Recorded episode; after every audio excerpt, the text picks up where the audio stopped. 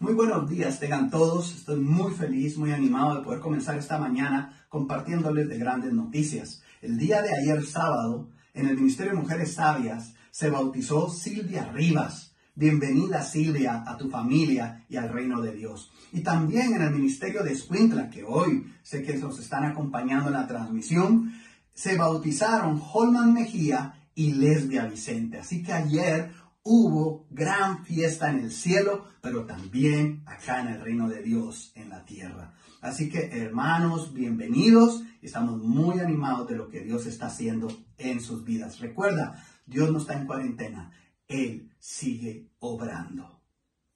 Ok, en esta mañana eh, queremos aprovechar a felicitar una vez más a todos los padres por el Día del Padre y este tiempo tan especial de poder también valorar y apreciar lo que cada uno de ustedes hace y realiza en la vida de sus hijos. Pero también en especial queremos dar gracias a nuestro Dios por ser Él el mejor de todos los padres, el mejor ejemplo e inspiración a seguir. Queremos agradecer también a cada uno de los que ha, hecho parte del programa del servicio hoy y que se han esmerado para que vean detalles que nos hicieran sentir agasajados a cada uno de los papás. Muchas gracias, algo que valoramos, atesoramos y que sin duda no olvidaremos. No olvidaré esta cuarentena porque celebramos el Día del Padre. Así que quiero pedirte que me acompañes en una oración. Padre, gracias te damos por la oportunidad que nos das de estar esta mañana reunidos y aprender de tu palabra. Gracias por los milagros que has hecho, por las vidas que sigues transformando y por demostrarnos, Señor, que tú quieres seguir cambiando vidas. Utilízanos, queremos ser instrumentos y también te pedimos que a través de tu palabra hoy puedas hablar a nuestros corazones para vivir conforme a tu voluntad. Todo esto lo pongo en tus manos en el nombre de Jesús. Amén. Ok, el título que hoy hemos escogido los ministros para poder compartir contigo es quiero ser como mi padre. Quiero ser como mi padre. No dudo en las grandes cualidades que hay de muchos padres, de muchos de ustedes, inclusive muchos padres allá afuera, que son cualidades dignas de imitar, dignas de admirar y practicar. Pero como cristianos, hemos descubierto que Dios es nuestro Padre modelo, es el mejor Padre que podemos tener. Así que hoy queremos aprender de Él a través de las Escrituras. Las Escrituras nos señalan que cada característica básica de la, de la paternidad está ejemplificada en Dios. No hay dicha más grande que hoy poder llamarlo Padre nuestro y también el poder llegar a ser reconocidos como sus hijos. Abordando el tema de héroes de la fe, y que ya hemos hablado de algunos de estos personajes, podemos darnos cuenta que cada uno de ellos experimentó una relación cercana con Dios, pero también una relación de padre e hijo, donde podemos ver cómo Dios estuvo presente en la vida de cada uno de ellos, siendo ese Padre celestial que cada uno de estos hombres y mujeres requería y necesitaba en su vida. Hoy vamos a hablar de cuatro cualidades que podemos ver en nuestro Dios como ese gran Padre, ejemplo a seguir. Y sabemos que hay muchas más, pero nos enfocaremos en cuatro, que estamos seguros que todos nosotros como padres debemos de imitar y debemos de buscar poner en práctica en nuestra vida. Pero también todos los que desean ser seguidores de Jesús, todos los que quieren seguir a Dios y conocerle, deben de admirar y apreciar cada una de estas cualidades y ponerlas en práctica en su vida. Así que la que yo quiero compartirles es confianza. La confianza del Padre hacia el Hijo. Hoy no me refiero a la confianza que nosotros necesitamos o debemos tener en Dios y que es sin duda indispensable en nuestra vida. Hoy me quiero referir a esa confianza que Dios y todo Padre demuestra y expresa a sus hijos. Sabes, Dios nos enseña que nadie confía más en sus hijos que Él.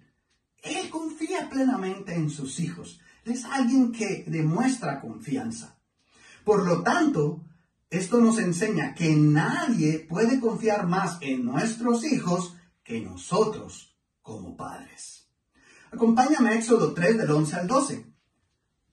Pero Moisés le respondió a Dios, ¿y quién soy yo para ir ante el faraón y sacar de Egipto a los hijos de Israel? Y Dios le respondió, ve, pues yo estaré contigo.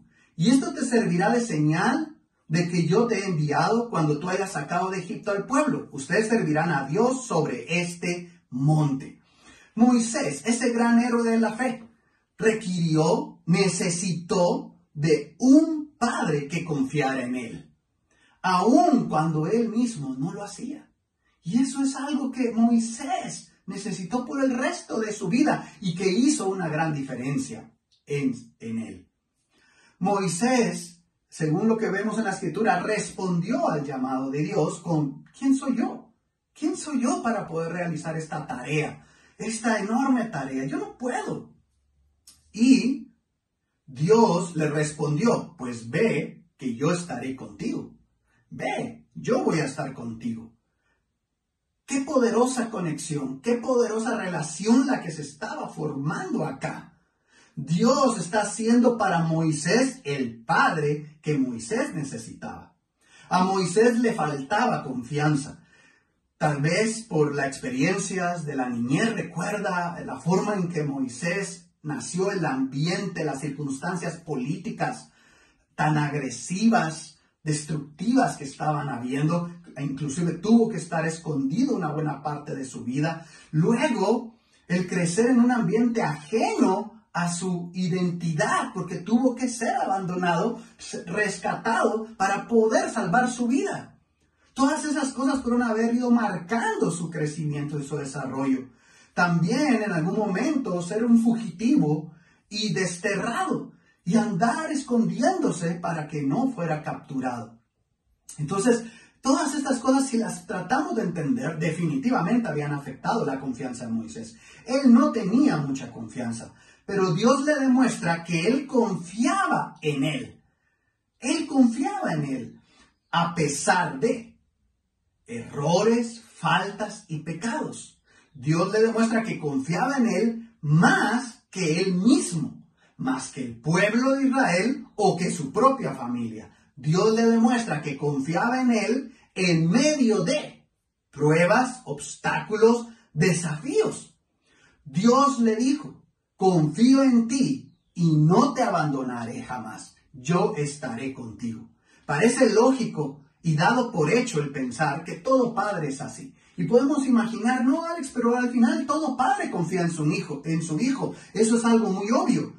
Pero la realidad y según los ejemplos que hoy vemos en la sociedad y a nuestro alrededor, hermanos, es todo lo contrario. No necesariamente es así. Por eso tenemos que estar seguros que imitamos esta cualidad de nuestro Dios. En Moisés vemos reflejadas las vidas de todos nosotros y de tantos que enfrentarán muchas cosas en su vida.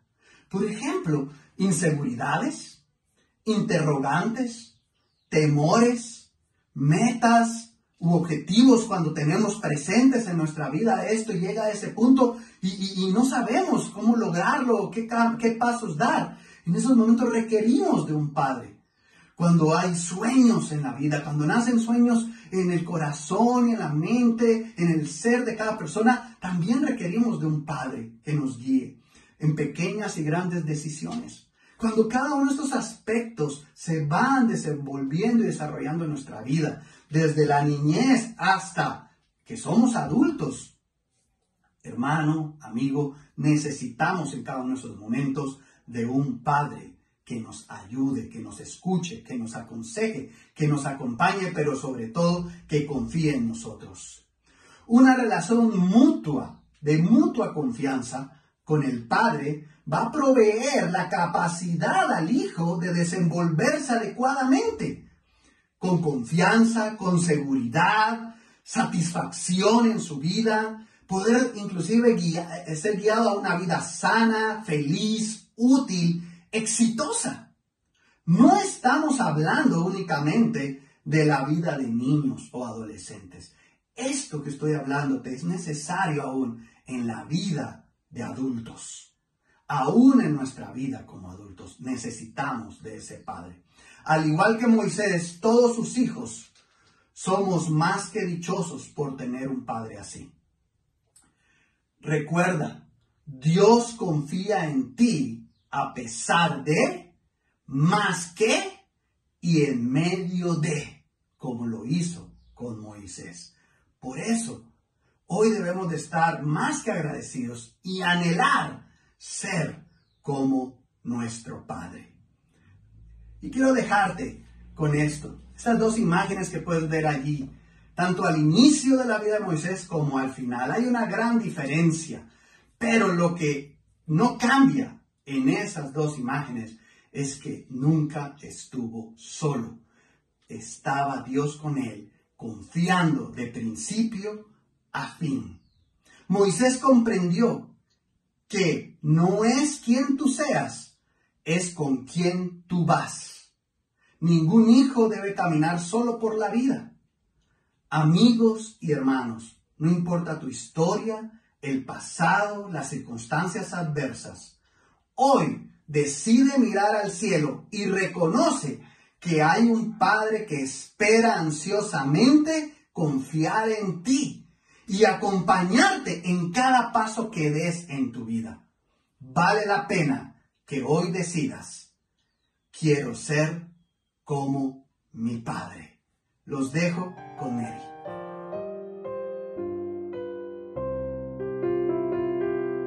Gracias Alex. Buenos días iglesia, buenos días mis hermanos. Es especial para mí poder compartir algunas de las muchas cualidades de nuestro Dios como Padre. Y Él nos ha mostrado muchas cualidades en su palabra, en la historia. Y hoy quiero compartirles una cualidad de nuestro Señor. Y es la protección. Yo quiero ser como mi Padre, un Padre protector. Todos conocemos muchas historias de nuestros héroes en la fe. Y cada historia, nuestro Dios ha mostrado su poder protegiendo a su pueblo. Y también la protección que Dios les dio a cada uno de nuestros héroes en la fe. Y para ello yo quiero que me acompañes al libro de Daniel. En nuestro plan de lectura, nosotros hemos visto que Daniel fue un héroe en la fe que contaba con la protección de nuestro Padre. Y quiero hacerte un pequeño resumen de lo que fue la vida de Daniel, lo que él vivió y cómo es que Dios lo protegió y cómo es que Dios protege a sus hijos. Sabemos nosotros que a Daniel pues le tenían envidia los supervisores, los gobernadores que estaban a servicio del rey. Y querían ver el modo de cómo ponerle trabas para poder quitarle los privilegios que el rey le había dado a Daniel. Pero realmente Daniel fue un hombre íntegro, un hombre que vivió sin tacha o sin mancha alguna, porque su estilo de vida era agradable ante los ojos de Dios. Y entonces ellos no encontraron motivo alguno para poder acusar a Daniel, a no ser que tenga que ver con sus convicciones a Dios. Entonces ellos empezaron a ingeniar un plan, una ley, un decreto, donde por 30 días nadie podía orarle a su Dios, únicamente alabar a la estatua del rey. Pero Daniel obviamente no lo iba a hacer, porque sus convicciones eran firmes, porque él sabía que contaba con el favor de Dios y sabía que siempre debía de honrarlo en todo momento. ¿Y qué pasó como resultado? Pues lo vieron orando, estas personas que querían hacerle el mal, le fueron a decir al rey, entonces el rey tristemente lo envió al foso de los leones para ser devorado. Pero veamos el resultado de esta acción. En Daniel 6:22 dice lo siguiente, mi Dios envió a su ángel, dijo Daniel, el cual cerró la boca de los leones para que no me hicieran ningún daño, pues Dios sabe que soy inocente y que no he hecho nada malo contra su majestad. La escritura nos muestra cómo Dios protegió a Daniel. Dios puso un ángel, puso su ángel para proteger a Daniel. Dios cerró la boca de los leones pero tal vez solo estamos enfocados en la boca de los leones. Sabemos que los leones son fieras salvajes. ¿Sí? Y que podían haber matado a Daniel incluso sin sus dientes. Pero Dios también, su ángel, hizo que ellos estuvieran mansos. Y es increíble esta historia, ver el poder de Dios, pero también ver cómo Dios protegió a Daniel. Y algo importante en la escritura es de que Dios sabe y conoce al inocente. Y por ende Dios protegió al inocente. Y nosotros sabemos que Dios siempre envía ángeles a nuestra protección. Y quiero animarte a que al finalizar el servicio o en tu tiempo personal con Dios puedas estudiar Hebreos 1.14 y verás cómo Dios utiliza sus ángeles para protegernos. Aquí en la escritura, hermanos, nosotros vemos el poder de Dios. Vemos la protección de Dios porque Dios es amor y ese amor nos cuida, ese amor nos guía, nos sana, pero sobre todo nos protege. Y yo admiro mucho esa cualidad de Dios en mi vida. Porque a pesar de que muchas veces yo no he merecido el amor de Dios y su protección, Dios siempre me ha brindado su cuidado. Yo en el pasado, antes de ser discípulo, pasé muchos años, varios años eh, de mi vida sin ser cristiano. Y Dios me protegió. Y por estar enrolado, tan enrolado en el mundo, en el pecado, que yo no tenía ojos para ver los actos de protección de Dios en mi vida. Me libró de tantos peligros y me hacía pensar mi orgullo que por mi intelecto fue que logré pasar esos peligros sin novedad. Y nunca supe en ese momento a cuántos leones Dios le cerró la boca para protegerme. Y créeme, hermano, estoy muy agradecido. Ahora, el día de hoy, ya llevo yo cinco años, un mes de ser discípulo. Y ahora puedo darme cuenta de cuánto Dios me ha protegido y me sigue protegiendo. Todos saben, o la mayoría sabe, pues que no he tenido trabajo desde el mes de enero. Y han sido días difíciles, días complicados, pero gracias a nuestro Dios, su amor y misericordia, mi familia y yo no hemos dejado de comer ningún día. Y Dios muestra su protección, porque no nos ha hecho falta nada, gracias a Dios. Hemos podido pagar cuentas, eh, tuvimos algún percance con el carro, se nos arruinó, y pues no hay buses en este tiempo ahorita, ¿verdad? Y, tuve que invertir en la reparación del vehículo. increíblemente Dios puso ángeles para poder ayudarme a reparar ese carro. Y realmente Dios me ha protegido. Pero también nosotros debemos de entender ahora como cristianos que como Dios me ha tratado, yo debo de tratar a mis hijos. Yo antes solo me preocupaba de que mis hijos no se lastimaran, que no se rasparan, que no se golpearan. Y esa era mi forma de protegerlos como padre. Pero ahora nosotros, los padres cristianos, entendemos que debemos de proteger el corazón de nuestros hijos. ¿Y cómo lo haremos? Hablándoles de Dios, pasando un tiempo familiar con Dios y sobre todo mostrándoles a través de mi ejemplo que yo pongo toda mi confianza en Dios que yo deposito toda mi confianza en Dios a pesar de las adversidades. ¿Y por qué te digo de que debemos demostrarle nuestra confianza en Dios? Miremos el versículo 23. Entonces el rey se alegró mucho y ordenó que sacaran a Daniel del foso. Cuando lo sacaron, no le encontraron ninguna herida, porque tuvo confianza en su Dios. Hermano, ese Dios es el mismo que tú y yo conocemos. Ese Dios es el mismo que nos ha protegido siempre. Es el mismo que protegió a Daniel de ser devorado por leones hambrientos.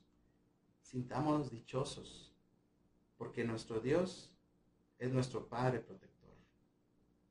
Quiero dejarte con esto. Recordemos siempre que cuando obtienes aquello por lo que estás orando, es Dios quien te está proveyendo. Pero también entendamos, hermano, que cuando no obtienes aquello por lo que estás orando, es Dios quien te está protegiendo.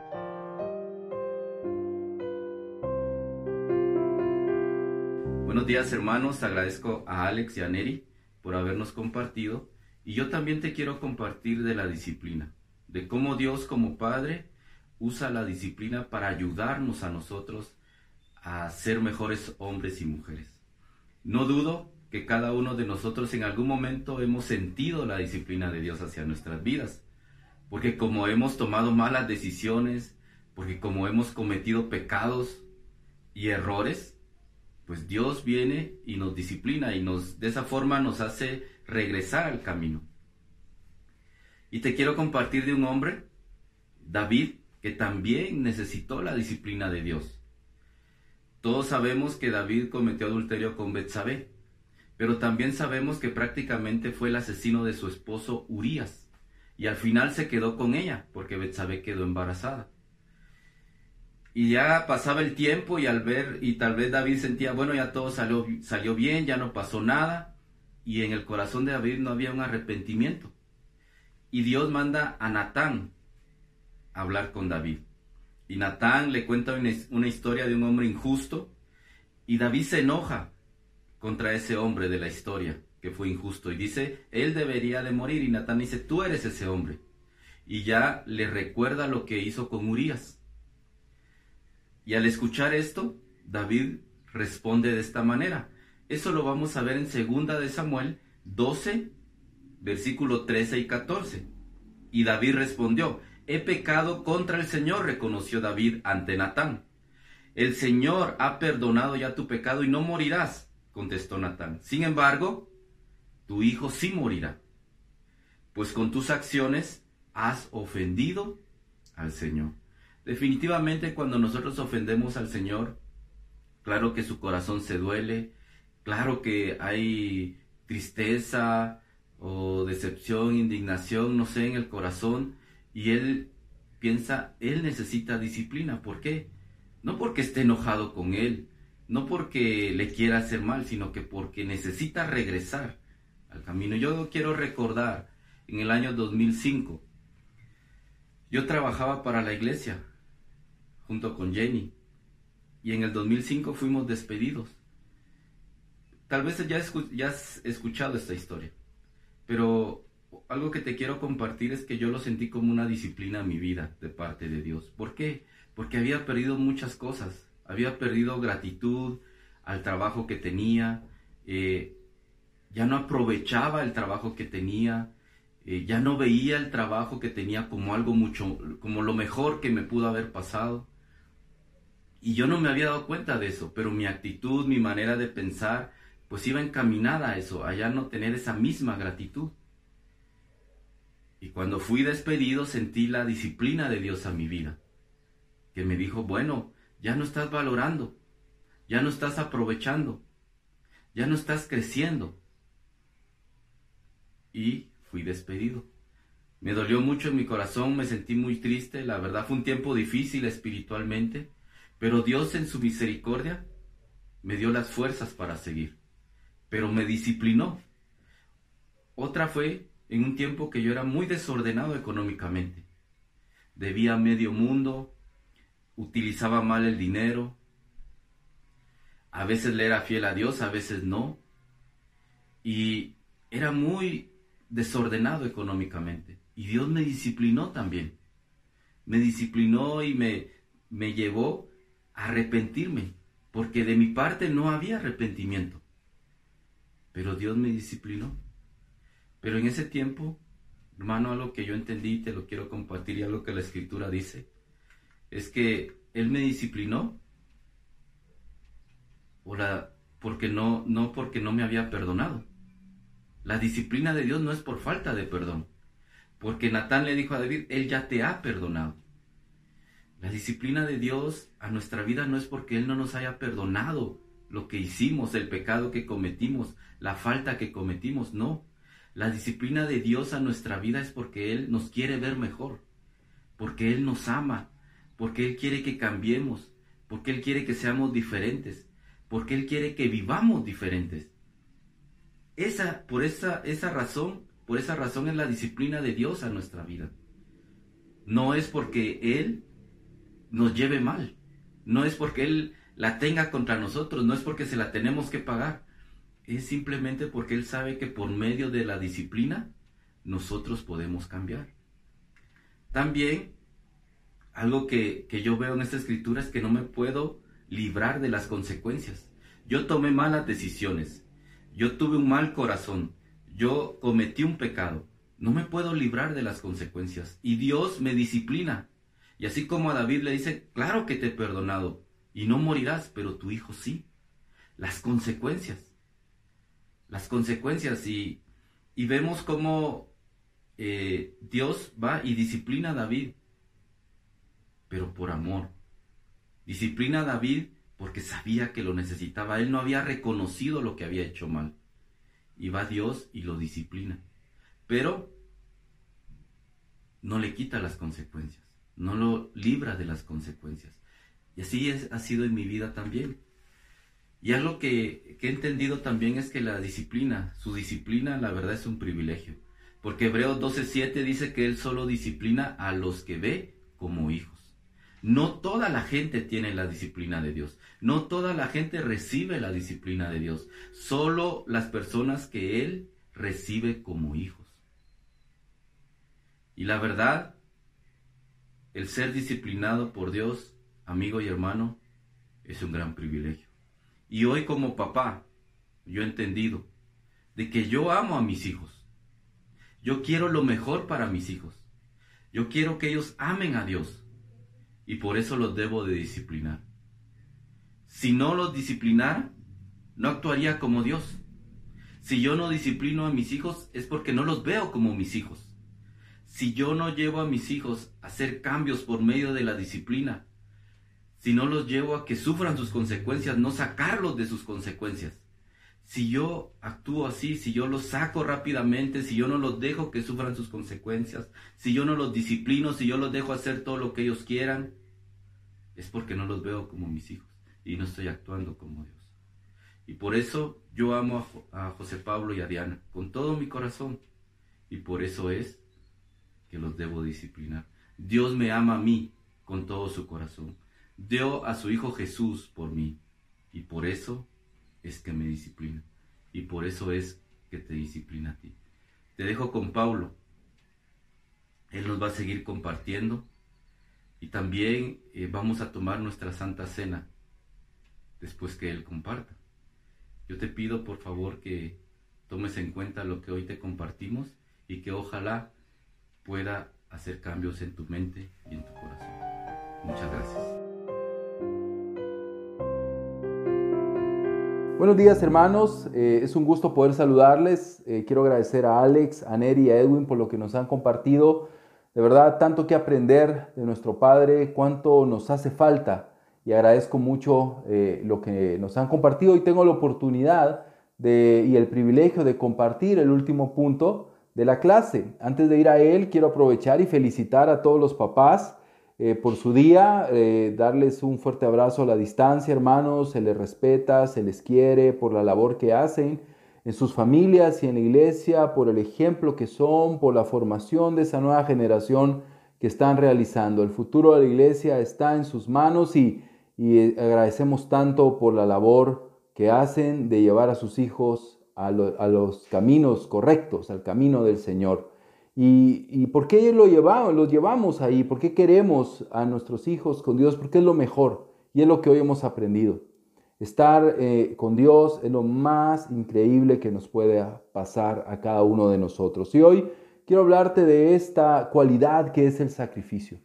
Una cualidad increíble que Dios tiene y que sin duda nos es difícil a veces comprenderla porque no nos gusta sacrificar.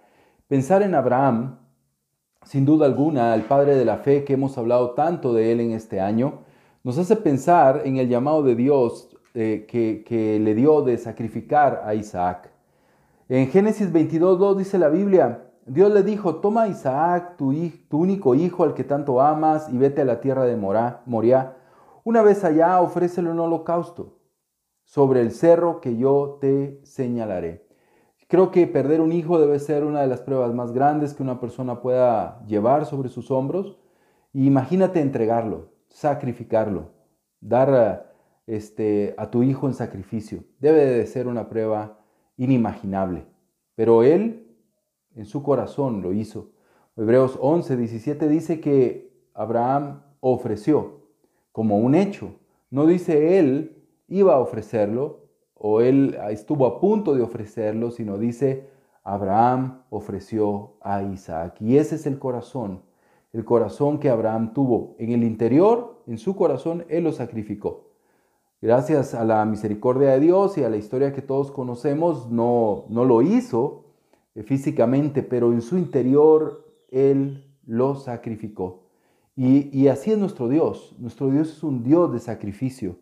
En Isaías capítulo 43, versículo 4 dice, ya que eres precioso a mis ojos, digno de honor, y yo te amo, entrego a otros hombres en, lugar tuyo y a otros pueblos por tu vida. Y aquí vemos el corazón de Dios para con su pueblo. Eh, entrego a hombres y naciones porque te amo, porque eres precioso a mis ojos. Ese es el amor del Padre. Sacrificar algo que no te cuesta, que no te gusta, es fácil. ¿Verdad? Sacrificar algo que te sobra es fácil, pero sacrificar algo que amas es difícil. ¿Qué son Egipto y Etiopía, de quienes estaba hablando Isaías? Todas sus vidas y tesoros en comparación con la sangre de Cristo. Matthew Henry. ¿Qué es? O sea, ni todo el tesoro del mundo se compara con Jesucristo. Y Dios entregó a su Hijo por nosotros, sacrificó a su Hijo por nosotros. Es lo que la Biblia nos enseña en Juan 3:16. Pues Dios amó tanto al mundo que dio a su Hijo único, para que todo aquel que cree en Él no muera, sino que tenga vida eterna. La palabra amor es la palabra ágape, y es un término griego empleado para describir el amor en su más elevada y sublime descripción. Es el amor que no se preocupa por recibir, sino por dar. Nos volvemos objetos de ese amor independientemente de nuestros méritos y obras. Dios nos amó tanto, nos volvimos objetos de su amor y sacrificó de la manera más elevada y sublime a su Hijo Jesucristo por cada uno de nosotros. Y ese es el amor que debemos de imitar del Padre. El sacrificio tiene que llevar amor. Solo cuando amas algo verdaderamente puedes sacrificar. Y es lo que nosotros debemos de hacer. Hoy cada uno de nosotros es llamado a imitar al Señor. como Amando sacrificando. Y, eso es lo que debemos de hacer. No vivir una vida de autocomplacencia.